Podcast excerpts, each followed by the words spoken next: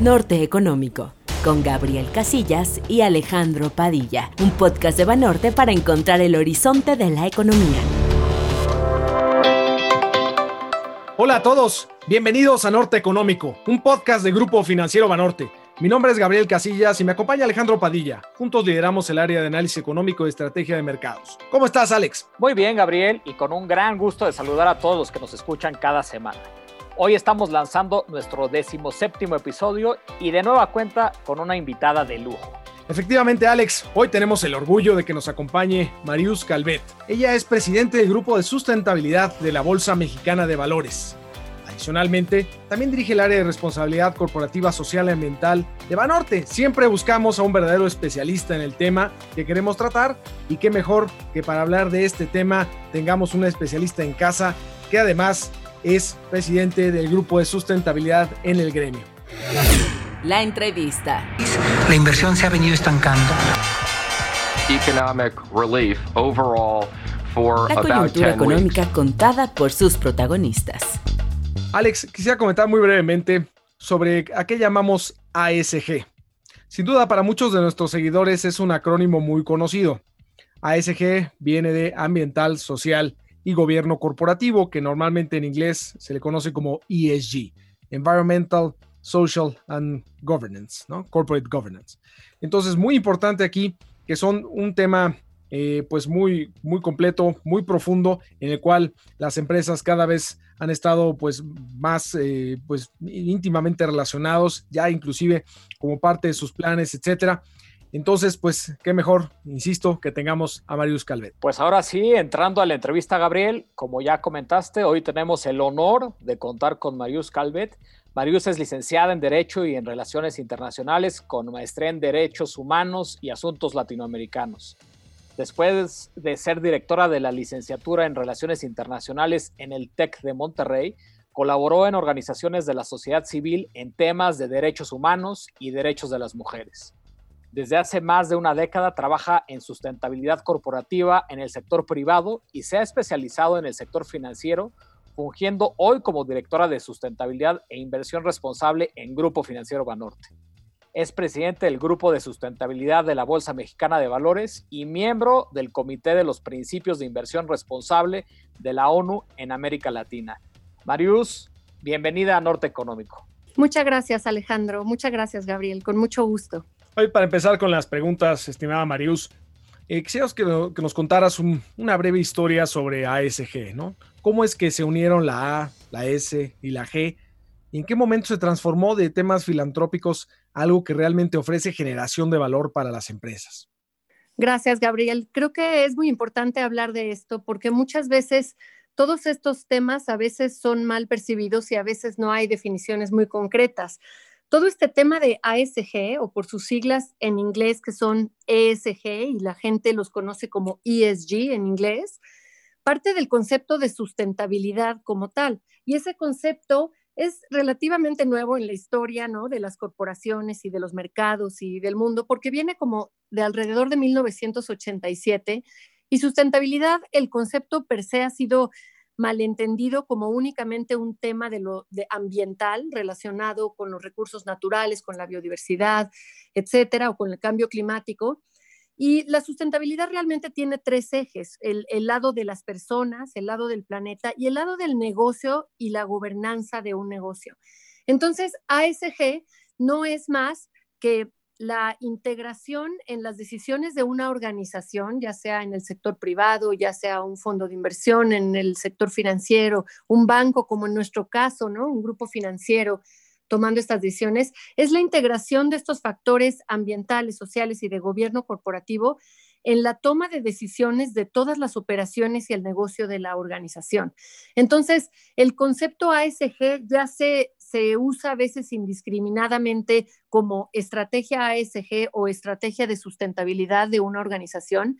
Y el concepto de ASG se viene utilizando como alrededor del el 2005, cuando se lanzó un reporte que pidió al mundo y a las empresas del mundo Kofi Annan cuando era secretario general de las Naciones Unidas.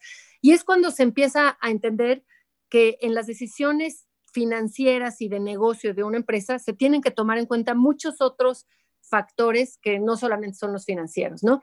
Y el tema ESG o ASG en español no solamente indica cuáles son estas tres dimensiones, la ambiental, la social, la de gobernanza, sino implica muchísimas cosas más que brevemente les platico que ASG implica un pensamiento de largo plazo, implica también un tema de ambición y un tema de medición de, datos, un tema de definición de impacto y también de metas hacia dónde ir para las organizaciones. ASG también es un camino, ¿no? No es una certificación a la que se llega un día y entonces la empresa ya se pone a hacer otra cosa. Esto es algo constante, cambiante y es una jornada y es un trabajo constante que ya no se va a dejar de hacer e implica también un tema de transparencia. Entonces, es muy amplio el concepto de ASG, pero está relacionado con este tema de sustentabilidad. Muchas gracias, Marius. Muy completo y resumido a la vez. Pues muchas gracias, Marius. Eh, comentarios iniciales muy interesantes. Hemos percibido cada vez más una conciencia más profunda de nuestros clientes, de inversionistas sobre temas de, de ASG y bueno, dentro de estas tres dimensiones que, has comentado, me gustaría enfocarme en una en estos momentos. Es relativamente sencillo visualizar la instrumentación de políticas del medio ambiente cuando se tiene una fábrica cuya chimenea arroja una gran cantidad de humo o cuyos desechos terminan en un río cercano. Sin embargo, ¿Cómo se aterrizan estos principios al sistema financiero? ¿Nos puedes ayudar a, que las personas que nos escuchen entiendan cómo, se aterriza esto al sistema financiero? Claro que sí, Alex. Realmente es una muy buena pregunta porque en tema de, datos sobre ASG y datos que generan las empresas y la medición del impacto sobre estos temas, en la E de o A de ambiental, es muy fácil encontrar datos cuantitativos sobre la huella de carbono de las empresas, el consumo de energía, el consumo de agua, las eficiencias que se realizan alrededor de eso, se pueden cuantificar muy fácil. En los otros temas, en la parte social y de gobernanza, a veces es más difícil medir el progreso o mostrar cómo se mide un buen desempeño en los temas relacionados con capital humano o con gobernanza. Entonces, la verdad es que la integración de datos cualitativos para la toma de decisiones también en los temas ASG es también muy importante. Entonces, ha, habido una serie de marcos y de estándares que nos enseñan cómo poder medir todo esto. Entonces, eso en relación a la parte que, mencionas de que siempre es más tangible tener los datos en la parte ambiental. En el sistema financiero, esa pregunta, Alex, me la han hecho muchas veces de, a ver, pero ¿cómo un banco es sustentable? El banco otorga productos y servicios financieros, ¿no? Un inversionista pues invierte. Y la gente entiende un poco el impacto positivo en lo social o en lo ambiental, más hacia los temas comunitarios, hacia los temas de conservación de la biodiversidad. Y me gustaría platicarle aquí a su auditorio que ya son muchos los años en que se ha comprendido que el sector financiero global y en, todos lados y, todas las partes que conforman el sector financiero tienen un rol muy importante en el desarrollo sostenible. 2015 fue un año que en septiembre se lanzó la Agenda 2030 con los 17 Objetivos de Desarrollo Sostenible y además se lanzó, eso fue en septiembre y en diciembre se lanzó el Acuerdo de París con 194 países poniendo metas de reducción de eh, emisiones y de reducción de consumo de energía, etcétera. Y en ese año también se dio un giro muy importante en donde el mundo se dio cuenta que nada iba a pasar si no había una eh, eh, actuación mucho más proactiva por parte del sector financiero en todos sus ejes para que el flujo de los recursos realmente se dirigiera a la contribución a estas grandes metas globales que se establecieron en 2015.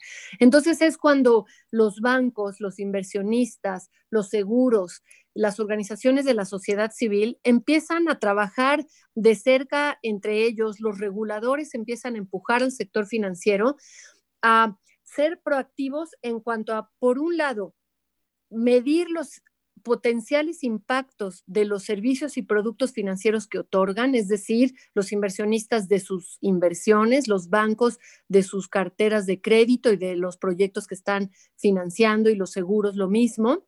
Y por otro lado, eh, medir y, ver ese impacto y tratar de hacer un screening negativo, ¿no? De voy a tratar de, no financiar proyectos que puedan tener un impacto negativo, pero el otro lado también de tener la oportunidad de dirigir el dinero hacia estos proyectos que contribuyan al desarrollo sostenible. Entonces es como se entiende que el sector financiero tiene uno de los roles más importantes en la consecución de esta famosa Agenda de Desarrollo Sostenible Global. Y en ese momento estamos y México está trabajando fuerte en esto. Muchas gracias, Marius. Marius, una vez que nos has platicado y nos has, este, pues nos has llevado por este camino de ASG desde sus inicios, eh, nos gustaría que nos platicaras cómo se han ido instrumentando todas estas mejores prácticas ASG en Banorte, ¿no? Y eh, sobre todo, pues, ¿cuál ha sido el enfoque? Gracias, Gabriel. Y de esto me, me encanta, por supuesto, platicar. Banorte como, como grupo financiero mexicano siempre desde sus inicios ha tenido un compromiso con México, con, con las personas, con el medio ambiente y pasó por un proceso de, de institucionalización de esto muy parecido a lo que en realidad en todo el mundo han pasado las, las, organizaciones y sobre todo el sector privado, de comenzar con proyectos más filantrópicos, de medir el impacto en iniciativas con número de beneficiarios o con proyectos alcanzados, que en, realidad no tenían en ese momento una relación directa con el negocio y con el desempeño y la rentabilidad de la empresa en el largo plazo. Creo que todas las organizaciones hemos pasado por ese camino y ya son muchos los años en Banorte en que se ha entendido que se pueden hacer las cosas bien mientras que a la empresa también le va bien, que se puede impactar positivamente a los grupos de interés alrededor de Banorte mientras hacemos nosotros las cosas mejor y mientras el negocio tiene también resultados en el largo plazo para ser sostenible y, mantener sus operaciones y ser relevante en un futuro. Entonces, Banorte realmente ha institucionalizado esto primero como una área de responsabilidad social y el día de hoy podemos decir que es una dirección de sustentabilidad que trabaja con todas las áreas de operaciones y negocios, que está dirigida y validada por la alta dirección y los, las cabezas de todas las partes de operaciones y negocios del grupo financiero a través de un comité de sustentabilidad. Entonces, no es un área aislada del negocio, es un área que valida su estrategia con el negocio, que trabaja con las operaciones y el negocio para impactar positivamente, mitigar potenciales riesgos, hacer las cosas bien y que a Banorte le vaya mejor en el camino. Entonces, ese es un poco el camino también con ayuda de marcos internacionales, firma de principios internacionales, guías eh, que nos llevan a entender qué tenemos que reportar y qué no. Es un trabajo de alianzas con, muchos grupos nacionales e internacionales y hoy podemos decir que, que esto va a permanecer y que vamos con todo trabajando en esto. Y bueno, estimada Marius, ¿nos podrías mencionar algunos de los logros de Banorte en materia de ASG? Claro que sí, Alex. Podemos decir realmente que un poco retomando la pregunta pasada y la respuesta que les comenzaba yo a platicar, un gran logro de Banorte ha sido dejar en las estructuras de gobernanza un comité de sustentabilidad en el cual estén validadas por la alta dirección todas las iniciativas y hacia dónde tenemos que ir y cómo vamos a contribuir más en los y tener mejor desempeño en lo social, en lo ambiental y de gobernanza. Entonces, eh, se establece un modelo de sustentabilidad con una estrategia definida que se valida y, y tiene todas sus aprobaciones y todo el seguimiento en un comité con la alta dirección establecido dentro de la normatividad completa del grupo pero también hay un marco normativo de políticas y de manuales y de códigos que esto hacen que independientemente de las personas que en un momento dado estén empujando los temas y trabajando, la gente puede ir y venir, pero en el marco normativo de políticas dentro de la institución están políticas de riesgo socioambiental, de inversión responsable, de derechos humanos, de cambio climático, hay códigos de conducta, de ética, hay una serie de políticas que son independientes del ir y venir de las personas y que aplican además a todo el grupo y tienen que seguirse a lo largo de toda la organización. Ese es yo diría, el primer logro y el más grande de Banorte en su estrategia de ASG, institucionalizarlo en el marco normativo. Segundo, yo creo que muy interesante por el lado de banco es que tenemos un área de riesgo socioambiental con un sistema de análisis de riesgo socioambiental en las carteras de crédito que establecimos desde 2012. Entonces llevamos ocho años trabajando de cerca con las bancas corporativa, empresarial, hoy en día de gobierno y de infraestructura, para hacer un análisis de todos los proyectos de cierto monto hacia arriba que ingresan para financiamiento en Banorte y revisar y mitigar con el cliente y con los ejecutivos y la relación con ellos los potenciales impactos negativos que puedan tener o las externalidades de los proyectos que financiamos. Este sistema de riesgo socioambiental es uno de los grandes logros de Banorte que hoy en día está creciendo, ¿no? Otro, otro gran logro es, eh, por supuesto, que fuimos uno de los 28 bancos del mundo fundadores de los principios de la banca responsable. Hoy en día, esta eh, iniciativa que se lanzó en 2019 tiene ya más de 180 bancos del mundo que representan un porcentaje ya muy grande del sector bancario global y fuimos invitados a ser uno de los bancos fundadores. Eh, otra iniciativa importante es haber sido los primeros firmantes de los principios de inversión responsable para la parte como grupo financiero de nuestra cartera de inversión. Estas firmas de principios ante las Naciones Unidas suenan como certificaciones que dan un buen momento para la foto, pero sí lo resalto como un logro importante porque no es eso. Tienen una trascendencia en nuestro desempeño hacia adentro, en cómo hacemos las cosas, nos estamos comprometiendo con México, con el mundo, públicamente. A, hacer las cosas mejor como banco, como inversionistas. Entonces, llevan un trabajo interno de implementación de estos principios muy grande que transforman la forma en que hacemos las cosas. Entonces, no son temas únicamente de eh, foto y de que suenan bien, si no son transformacionales.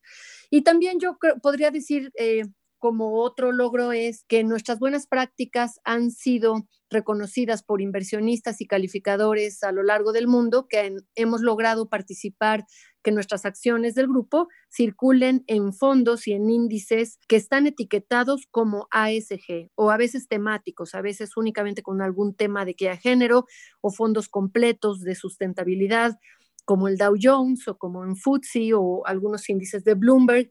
Y eso es un gran logro que ha sido eh, reconocido por, los mercados para el grupo. Muchas gracias, Marius. Pues sí, logros bien importantes que, además los, hemos vivido y los estamos viviendo. Y algo bien importante cuando, cuando comentas que fuimos eh, los pioneros, ¿no? De los primeros 28 bancos que firmamos sus principios de la banca responsable.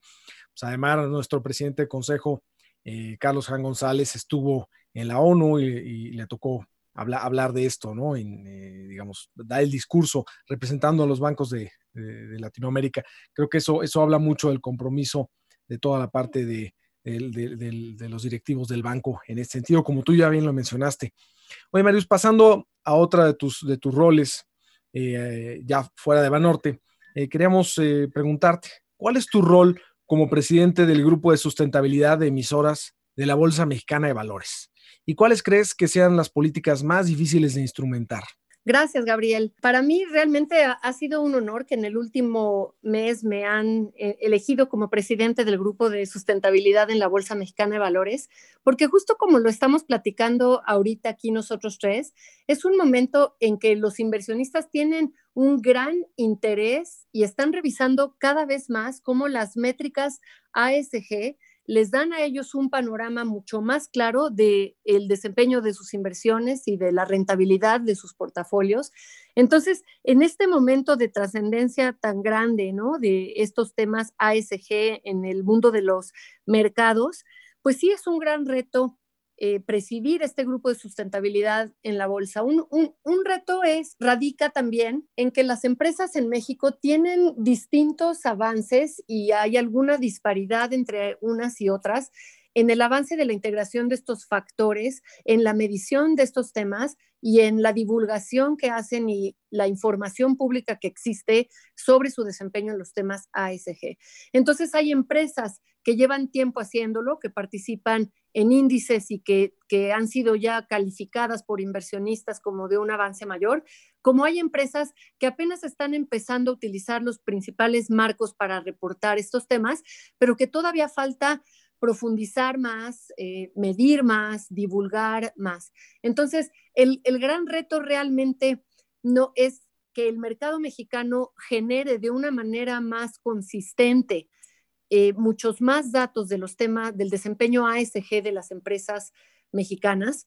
Y sobre todo no es solamente, eh, primero que nada, sí es para, para hacer a las empresas mexicanas mucho más visibles y competitivas e innovadoras ante, ante la visión de los inversionistas y ante este interés de ellos en invertir en estos temas. Eso es algo muy importante, ¿no? Que el, que el mercado mexicano sea atractivo para, y es una oportunidad de, de atraer este capital etiquetado como ASG, pero en realidad la gran oportunidad es que las empresas que miden estos temas, que lo reportan, que están poniéndose metas de impacto, que están trabajando ya constantemente y consistentemente en sus reportes en todos estos temas ASG, son empresas más fuertes que acaban realmente contribuyendo a generar valor a México, ¿no? A sus personas, al cuidado del medio ambiente en México. Entonces, no es solamente un tema de mercados, es un tema también del desempeño de las empresas públicas y su contribución hacia las personas y el medio ambiente en México. Entonces, sí es un gran reto, pero yo lo veo como una gran, gran oportunidad. Estamos trabajando muy fuerte, muchas empresas y ahí vamos. Pues muchas felicidades, Marius, por presidir el grupo y qué bueno que como gremio se esté haciendo todo lo posible para darle un mayor impulso a todos estos temas de sustentabilidad. Y bueno, em, ya siendo un poco más prospectivos, eh, ¿qué retos y oportunidades ves hacia adelante en materia de ASG, particularmente en el sistema financiero mexicano? Gracias, Alex. Esa es una pregunta que me encanta responder porque la verdad es que veo el tema ASG específicamente en el sector financiero mexicano con un enfoque muy, muy positivo. Me gustaría platicarles, y es bastante interesante, la cantidad ya de iniciativas y actores trabajando hacia esto, hacia que el sistema financiero mexicano contribuya a, y transite hacia una economía más sostenible, y, contribuya hacia, hacia México, a las personas y al cuidado del medio ambiente. Son tantos los esfuerzos que si, si los platico aquí pueden sonar así como desagregados, ¿no? Y cuánta gente hay haciendo cosas, pero en verdad puedo decir que cada vez más empieza a haber un tejido de, de conexión y una red de trabajo de muy distintos actores en esto. ¿A qué me refiero con todo esto?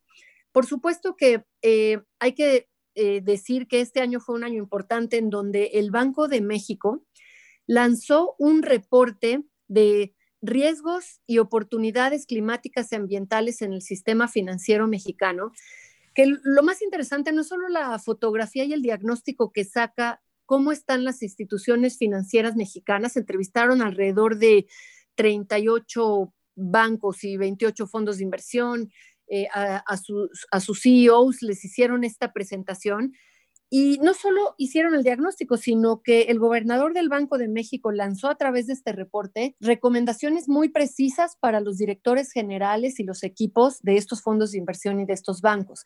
Entonces, el empuje del Banco de México es muy importante. El Banco de México es parte de una red que sus siglas son NGFS, en inglés quiere decir The Network for Greening the Financial System, en donde es una red de bancos centrales que están tratando de revisar y promover cuáles son los retos sistémicos del sector financiero y el reto de cómo medir y reportar los riesgos climáticos como riesgos financieros, ¿no?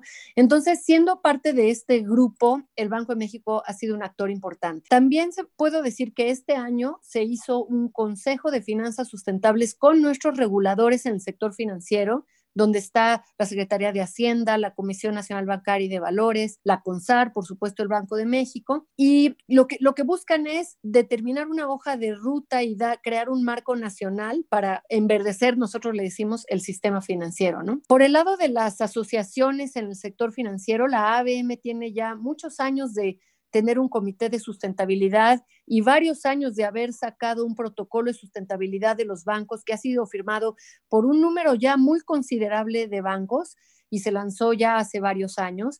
Y además trabajamos juntos los bancos para hacer pilotos, para educarnos y hacer entrenamientos unos con otros. En la MIB empieza a haber temas también de inversión responsable por el lado de los fondos.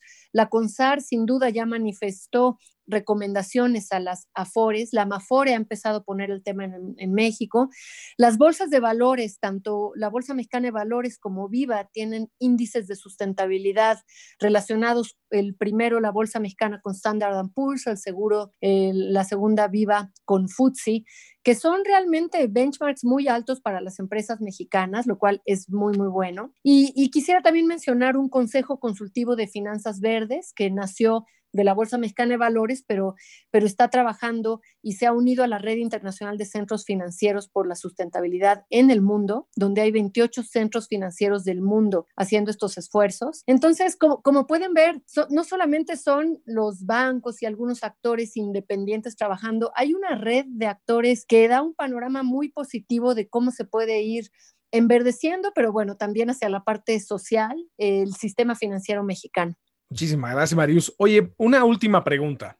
Quisiera, para quienes nos escuchan y nos siguen, eh, que pudieras darnos, no sé, dos o tres ejemplos muy, muy aterrizados, de, por ejemplo, de estas métricas, ¿no? El otro día yo te preguntaba, eh, por ejemplo, las métricas de, de, desechos y basura, que se tienen básculas, cómo se hace. O sea, tres ejemplos, o por ejemplo, algún ejemplo de, del tema de cómo, cómo se, se lleva a cabo este análisis de los créditos, digo, de manera de resumida claramente, para, para ver si, qué impacto tienen, si, si, si, la institución financiera debe o no estar con ellos, o si se les debe hacer recomendaciones. Si nos pudieras dar dos, tres ejemplos muy aterrizados, creo que te, lo, te, vamos a agradecer muchísimo. Claro que sí, encantada. Mira, Gabriel, la primera parte de, de tu pregunta de ejemplos de las partes A, S y G, es importante que sí hay marcos en donde hay indicadores que te dicen cuáles son las métricas que deben las empresas estar midiendo y, midiendo su impacto y poniéndose metas en la parte ambiental, social y en el gobierno corporativo. Pero el gran tema es qué temas son materiales y relevantes para cada sector. Entonces, para los inversionistas y el mundo en general, el tema ambiental para una empresa de un sector es mucho más importante ciertos, ciertos indicadores que cuando están evaluando otro sector. Cuando hablan a una empresa de bebidas, el tema del agua o el tema de empaques o el tema de contenedores y de PET y de vidrio y agua, etcétera, pues son mucho más materiales en la parte ambiental para un inversionista que a lo mejor cuando estás revisando a una cementera que tiene temas quizá de biodiversidad o a un grupo minero o a las acereras por el tema del consumo de energía, se, se revisa diferente. Entonces los temas ambientales son una gama grande de, de indicadores relacionados con agua, emisiones, consumo de energía, residuos, eh, que varían dependiendo del sector. En el tema social, pues las empresas, eh, los principales indicadores se, se, refieren al tema de capital humano, cómo gestiona y cómo trata la empresa sus empleados, si mide cuántas horas los está capacitando, sus temas de salud y seguridad, si tiene políticas de diversidad, de inclusión, de no discriminación, cómo están en los indicadores de equidad de género y esas brechas relacionadas con mujeres. Y eso es bastante más aplicable a todos los sectores. Y en gobierno corporativo, hablando de empresas públicas, pues siempre hay indicadores comunes relacionados con el tema de los consejos de administración, con la toma de decisiones, con consejeros independientes o el número de mujeres en el consejo o cuántas políticas tienen públicas, ¿no? Entonces, y también pues sí hay cierto tema de, de, relatividad dependiendo el sector. Y ya yéndome a tu segunda pregunta, Gabriel, en el tema de cómo integramos los criterios ambientales y sociales en, en, el sistema de riesgo socioambiental en crédito en Banorte es muy interesante porque hay unos principios que se llaman los principios de Ecuador, que somos firmantes hace ya muchos años y una gran parte del sector bancario del mundo son firmantes, que te da una guía de, de cómo analizar cada proyecto que entra para solicitud de financiamiento, categorizarlo según su sector, según la actividad del cliente, según el lugar en donde va a suceder y determinar si es un proyecto que puede tener un impacto negativo, alto, bajo o mediano. Entonces, los principios de Ecuador te ayuda a categorizar los proyectos en A, B y C, dependiendo el impacto potencial alto, mediano y bajo. Y en Banorte lo que hacemos es que los proyectos que entran dentro de categoría A y B, que pueden ser tener un impacto quizá negativo si no actuamos desde el principio con el cliente, con el desarrollador, en ellos en esos proyectos echamos a andar un, un sistema de evaluación que tenemos en donde nos acercamos al cliente y le hacemos debidas diligencias, hacemos visitas a sitio a los proyectos de potencial impacto alto, hacemos recomendaciones de buenas prácticas, hacemos una revisión muy precisa del cumplimiento legal de todos los permisos y licencias que se tengan que tener en ese proyecto, ¿no? El caso que siempre es súper, súper fácil de explicar es una carretera que pasa por áreas naturales protegidas, pero también pasa junto a donde está un establecimiento de una comunidad indígena, pero también hay una zona de patrimonio nacional e histórico protegida por el INA, ¿no? Eh, el, Instituto Nacional de Antropología e Historia. Entonces, la revisión de qué se puede hacer, qué se puede cambiar en el proyecto para que no tenga impactos negativos, cómo trabajar con el cliente en ayudarlo en eso, cómo revisar todo el cumplimiento legal y que estos proyectos pasen de la mejor manera, que no tengan externalidades para las personas y para el medio ambiente y que también Banorte es corresponsable de las externalidades de los proyectos que financiamos. Entonces es un tema también de manejo de riesgos de los servicios que nosotros y productos que financiamos, ¿no? Pues muchísimas gracias, Marius, por habernos acompañado hoy con comentarios tan, tan, este, la verdad, tan completos, tan profundos. Norte Económico, el podcast de Banorte. Síganos en redes sociales, Twitter, arroba gfbanorte-mx y arroba análisis-fundam y Facebook como Grupo Financiero Banorte. Estimada Marius, además, como tú bien sabes, en este podcast normalmente recomendamos un libro y un vino y sé que eh, has recomendado muy buenos libros sobre ASG, entonces agradeceremos enormemente si nos pudieras hacer una recomendación en este momento. Muchas gracias, Alex. Claro que sí. Mi última lectura, y la verdad es que sí, habla mucho de, de lo que son los temas ASG y de cómo los negocios y las empresas tienen el potencial y la posibilidad de salvar el planeta. Se llama es un libro que en inglés se llama Reimagining Capitalism in a World of Fire y es de una autora que se llama Rebecca, con dos Cs, Henderson, con H. Rebecca Henderson escribe este libro en donde habla del propósito de los negocios, de un mundo incierto y de los tiempos como estamos, justamente como dice el título, In a World of Fire, y de cómo los negocios pueden realmente contribuir a generar valor a los grupos de interés y a cuidar al planeta en general. Creo que les va a gustar. A mí me gusta mucho y ojalá sea de su interés. Muchísimas gracias, Marius. Oye, Gabriel, ¿y ahora con qué maridamos esto? Exacto. Muchas gracias, Marius, por esa recomendación de libro. Se ve muy bueno. Y Alex, pues, tiene razón. A ver, pues, ¿cómo les parecería un buen vino californiano que, además de ser orgánico, pues en el viñedo practican pues todos los, los temas eh, sustentables, ¿no? En ese sentido, les recomiendo Ancient Peaks, así como cimas antiguas.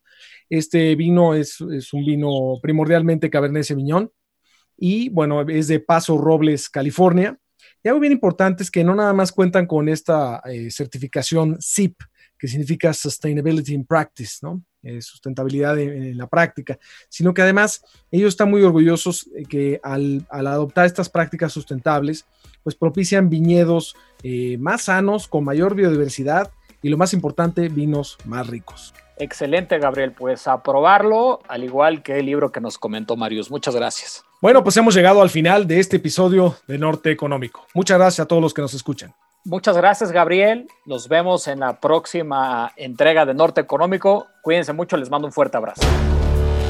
Norte Económico, con Gabriel Casillas y Alejandro Padilla, un podcast de Banorte para encontrar el horizonte de la economía.